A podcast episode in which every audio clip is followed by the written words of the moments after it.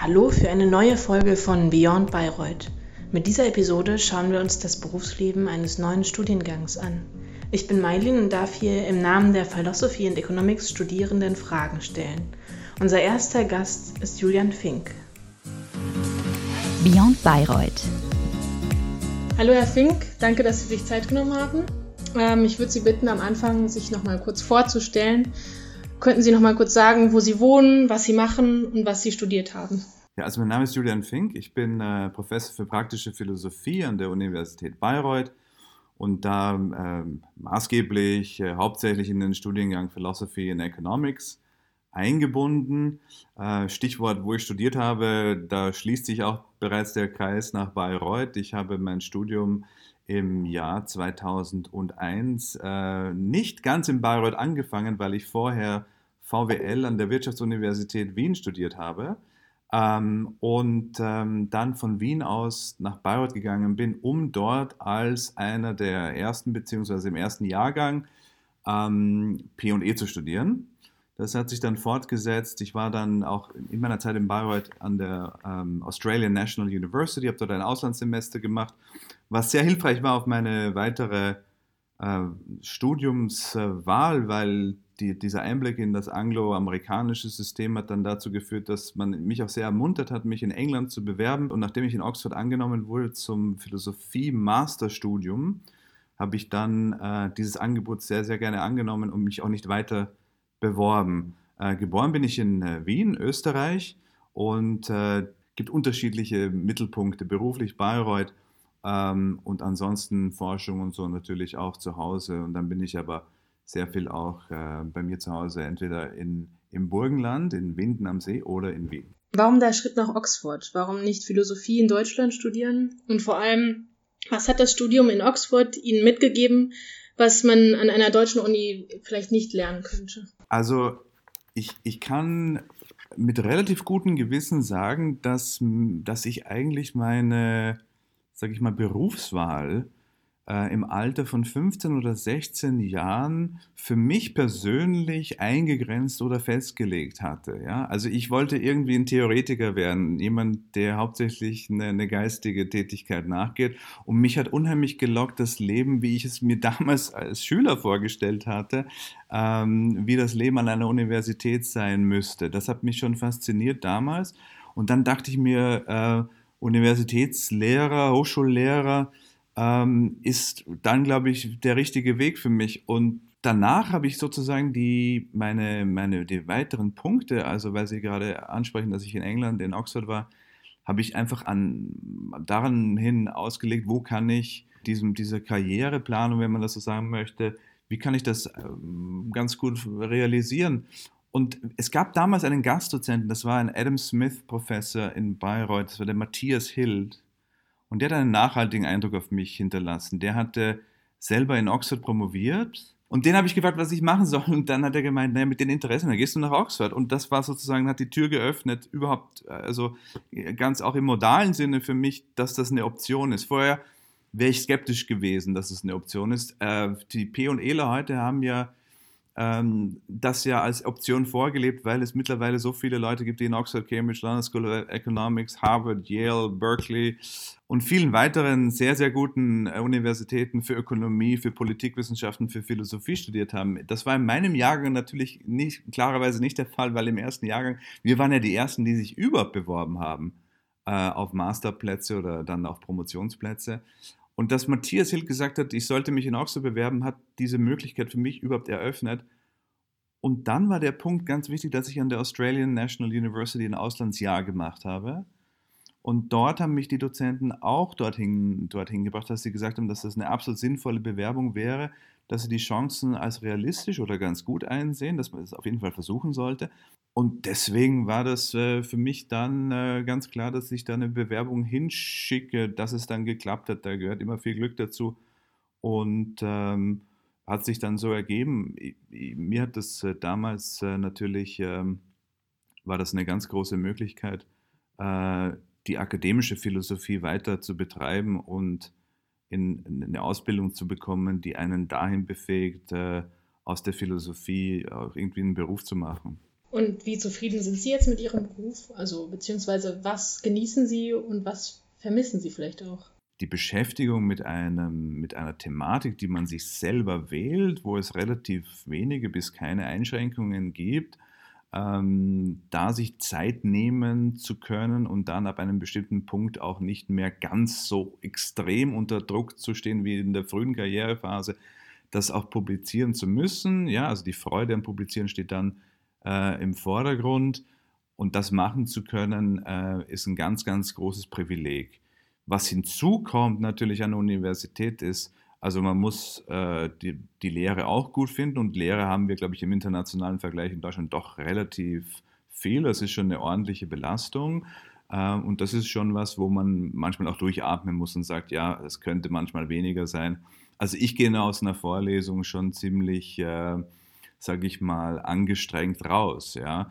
Und dann kommt natürlich ein Aspekt hinzu, den man in seinen frühen Jahren äh, an der Universität als Studierender vielleicht nicht, nicht, nicht genau kennt, beziehungsweise zum Glück auch nicht äh, kennenlernen muss, aber das ist die gesamte Administration, ja. Und da muss man sich auch manchmal richtig reinwerfen und das ist richtig zeitfressend. Und da muss man auch ein Talent dafür entwickeln. Lustigerweise finde ich, dass man für, für diese Dinge wie Studiengangsmoderation zum Beispiel, das lernt man ja wirklich nicht im Studium. Ja? Also nicht, wenn Sie Ökonomie oder Philosophie studieren, sind Sie der perfekte Studiengangsmanager.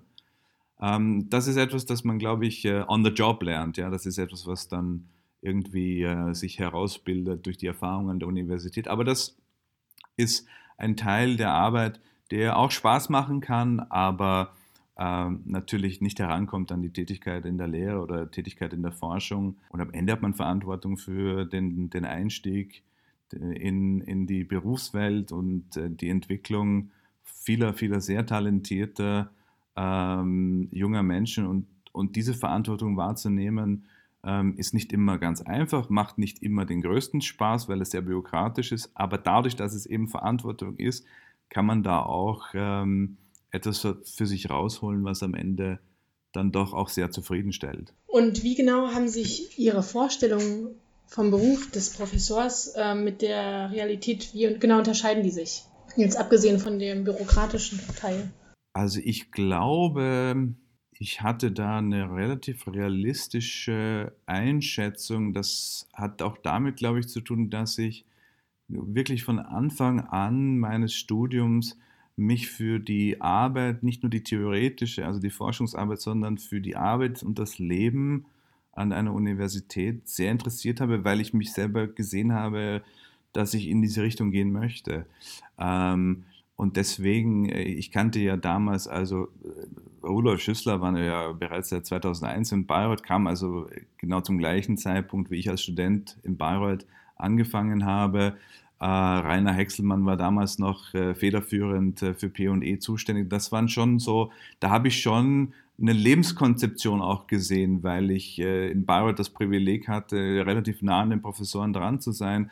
Und ich konnte schon, man hat schon einen Einblick gewonnen, ähm, wie die Arbeit und das Leben an der Universität aussieht. Deswegen war ich eigentlich nicht schockiert nachher. Ähm, also ich müsste wirklich länger nachdenken wo ich Ihnen ganz konkret sagen könnte, das ist ein Aspekt, der mir vorher so nicht bewusst war. Das Einzige, was Sie vielleicht nicht so mitbekommen, und das ist ja auch, sollen Sie auch nicht mitbekommen, das ist in jeder Organisation so. Es gibt natürlich Dynamiken in einer Organisation, gerade an Universitäten, überall, wo es in, ja, am Ende knappe Ressourcen gibt, geht es darum, geht es immer um bestimmte Verteilungen und Verteilungskämpfe und da sind manche geschickter und manche weniger geschickt und Einblick zu haben, wie das an der Universität stattfindet, also wie, sage ich mal, Ressourcen für Professuren, Stellen vergeben werden, Studiengänge aufgebaut werden.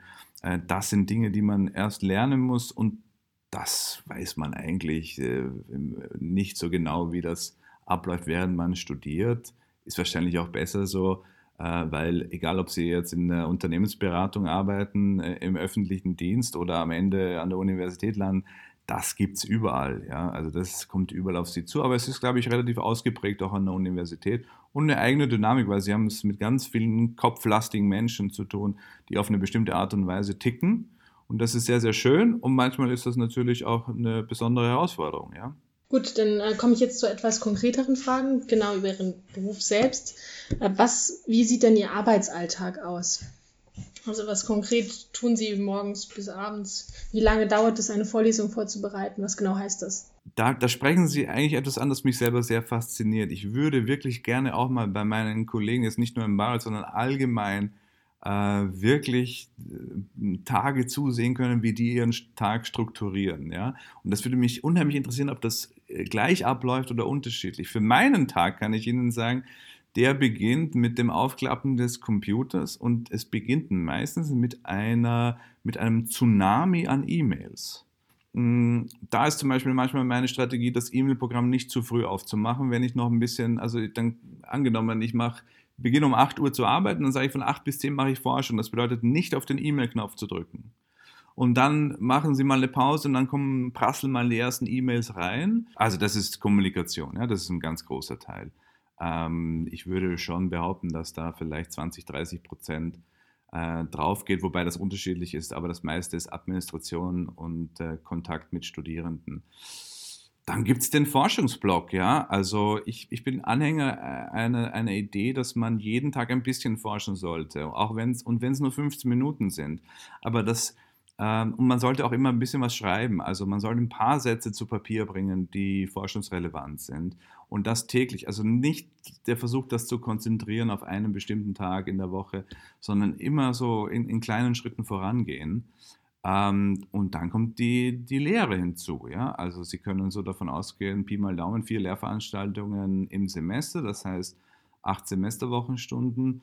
Und ähm, wenn Sie eine Vorlesung zum ersten Mal vorbereiten, dann ist das ein durchaus sehr großer Aufwand. Ja? Also ich glaube, Sie können sich das äh, jetzt aus der Seite des, äh, also als Studier Studenten und Studentinnen können Sie sich vorstellen, äh, Sie müssten jede Woche bei einer Vorlesung 90 Minuten äh, Vortrag halten und das wöchentlich. Und dann können Sie sich ungefähr vorstellen, äh, wenn Sie jetzt eine, eine Präsentation für eine halbe Stunde vorbereiten, das müssen sie verdreifachen und dann äh, das jede Woche machen. Also das ist ein erheblicher Aufwand. Mit dem Vorteil, dass sie älter werden. Das ist grundsätzlich natürlich nicht ein Vorteil, aber in dem Fall schon, weil sie Erfahrung sammeln.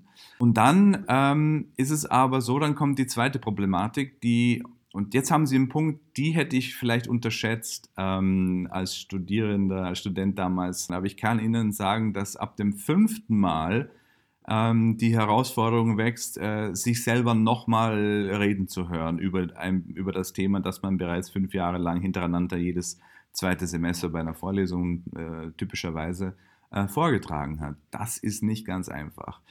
Und da muss man immer wieder was verändern und äh, man muss also den Ball im Spiel halten und die Dinge für einen interessant halten und äh, eine andere Variante der Erklärung wählen, ein anderes Thema mit einschieben manchmal, ähm, damit der Vortrag für einen selbst interessant ist, sonst wird es zu rep repetitiv, ja? sonst ist es zu wiederholend.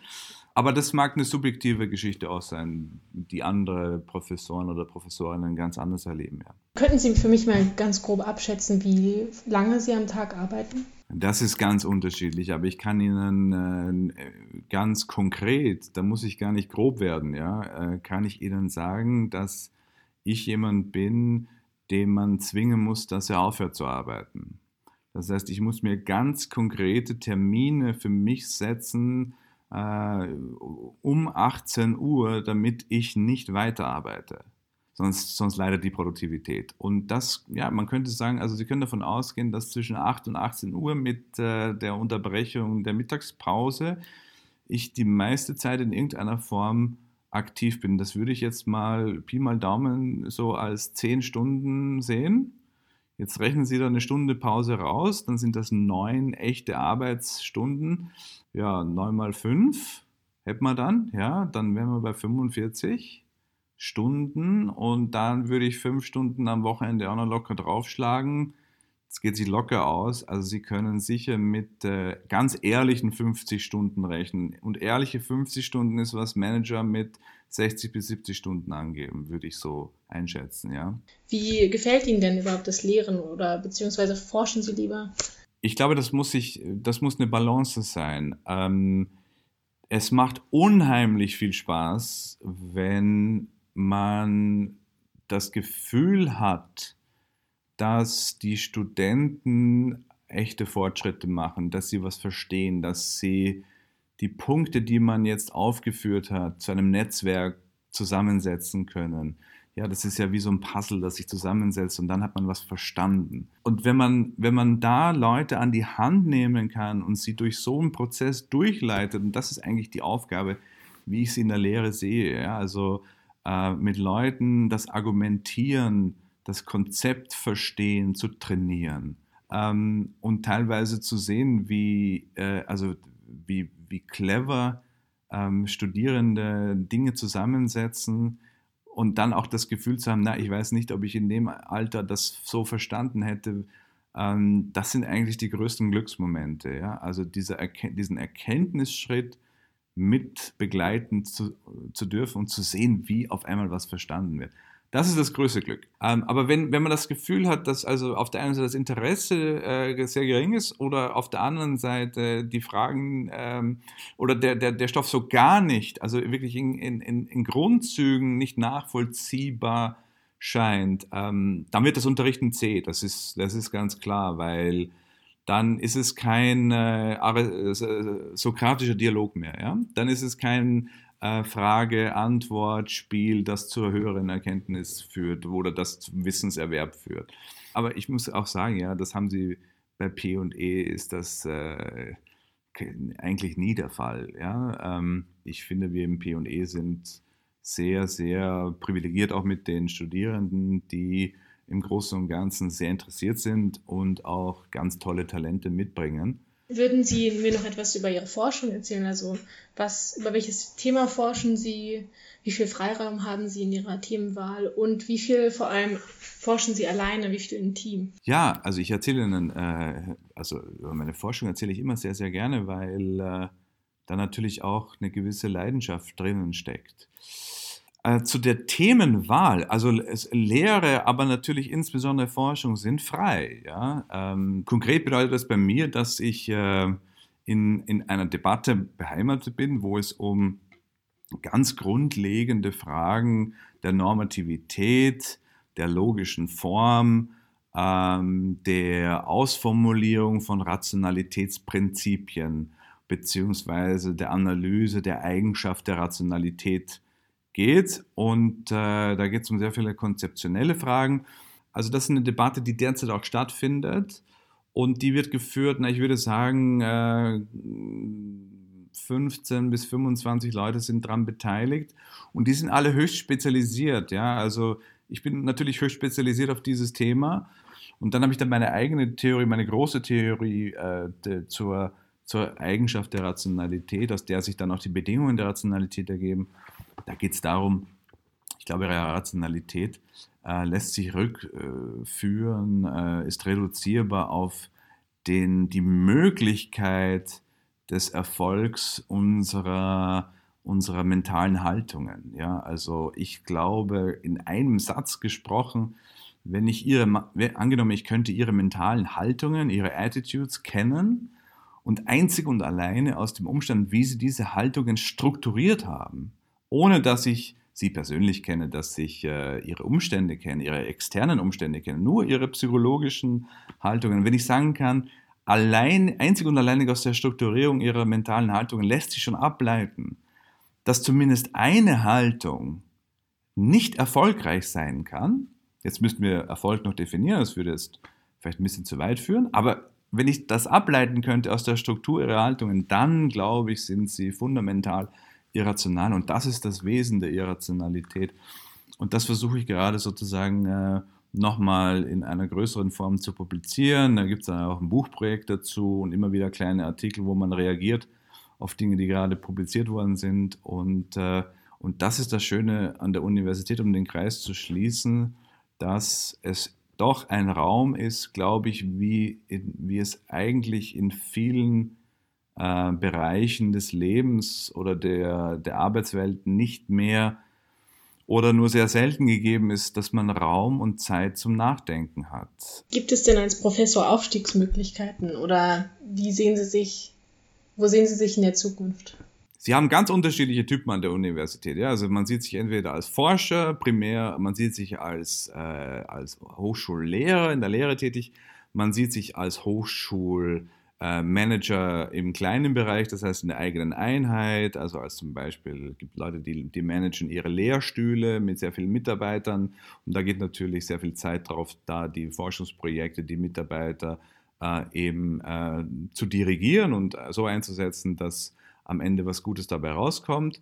Ähm, und da sehen eigentlich schon viele ihre Berufung in einem dieser Felder, würde ich sagen. Ja, also das ist so, was man, was man ganz grundsätzlich anstrebt. Und das ist auch, gibt es dann im Sinne des, des Aufstiegs auch keine, ähm, keine weiteren Ambitionen mehr. Ja? Das Einzige, was auf sie zukommen kann. Und äh, ich glaube, dass das einige äh, natürlich auch mit äh, Leidenschaft betreiben. Andere, für andere ist das eine Horrorvorstellung, dass sie weiter in der Administration, sprich in der Leitung der Hochschule, in irgendeiner Funktion dann sind. Ja?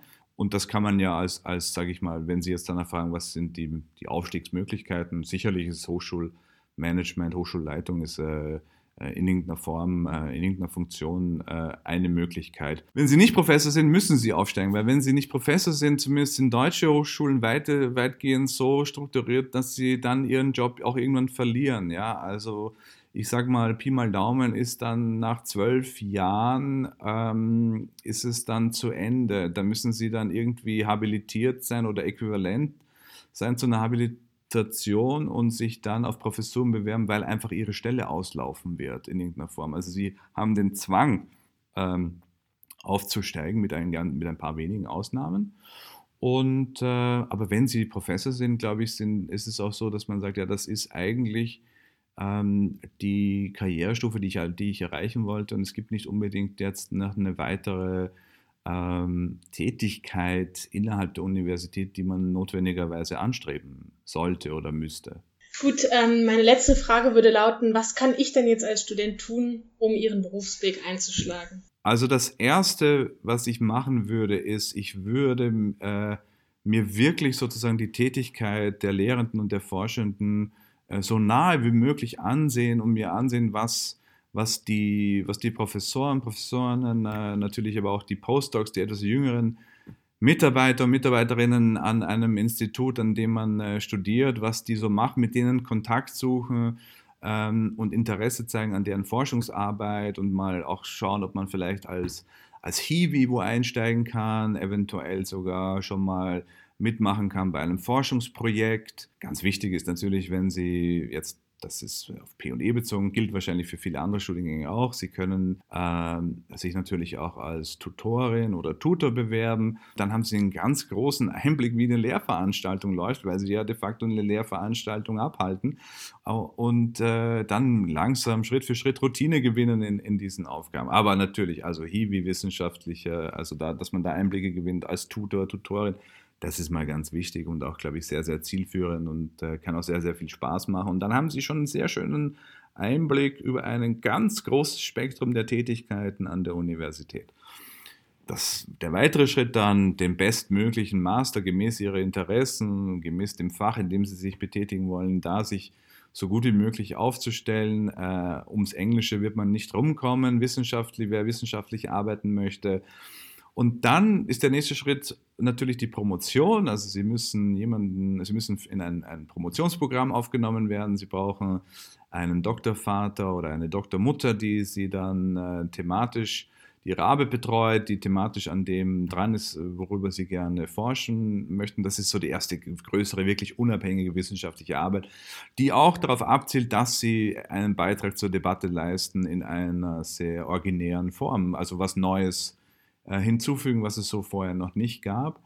Ähm, und da würde ich mir auf der einen Seite die, die, die bestmögliche Person aussuchen, die das gut bewältigen kann, äh, die ähm, Zeit investiert in die Betreuung von äh, PhD oder Doktorats, Doktoranden, äh, Doktoratsstudierende und ähm, die, die da sich wirklich auch um, ihre, um ihren weiteren Werdegang kümmert. Ja? Also dann haben sie promoviert und dann kommt eigentlich der Punkt, der wahrscheinlich ausschlaggebend sein wird, wo das meiste Gewicht drauf sein wird, ja, weil da müssen sie ihre ersten Bewerbungen schicken. In der Philosophie habe ich sehr, sehr talentiert, also wirklich tolle, ich hatte ganz tolle Kommilitonen äh, Kommilitoninnen, die, die ich immer für viel talentierter hielt als mich selbst.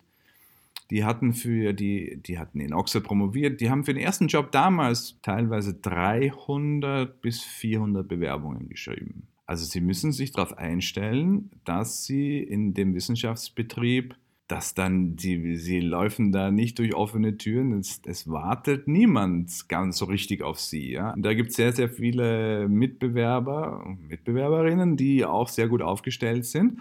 Und das gut aufgestellt sein nach der Promotion geht dann eben in Richtung sehr hochklassige, einschlägige Publikationen. Heutzutage in hochgerankten äh, Journals. Und man muss eine gewisse Resilienz aufbauen dahingehend, ähm, dass man ähm, äh, dass man eben äh, dahingehend sich nicht zu sehr von seinem Plan abbringen lässt, auch wenn man Enttäuschungen eigentlich am laufenden Band erleben muss. Ja? Also, dass ein Paper abgelehnt wird, das passiert ständig. Besonders bei diesen ganz hoch äh, karätigen äh, Zeitschriften, wo die Publikationsquote, naja, in der Philosophie, ich meine, es wird immer verrückter, ja, aber bei den ganz, ganz tollen Zeitschriften haben sie vielleicht jetzt, ich nehme an, alles plus minus drei Prozent, ja.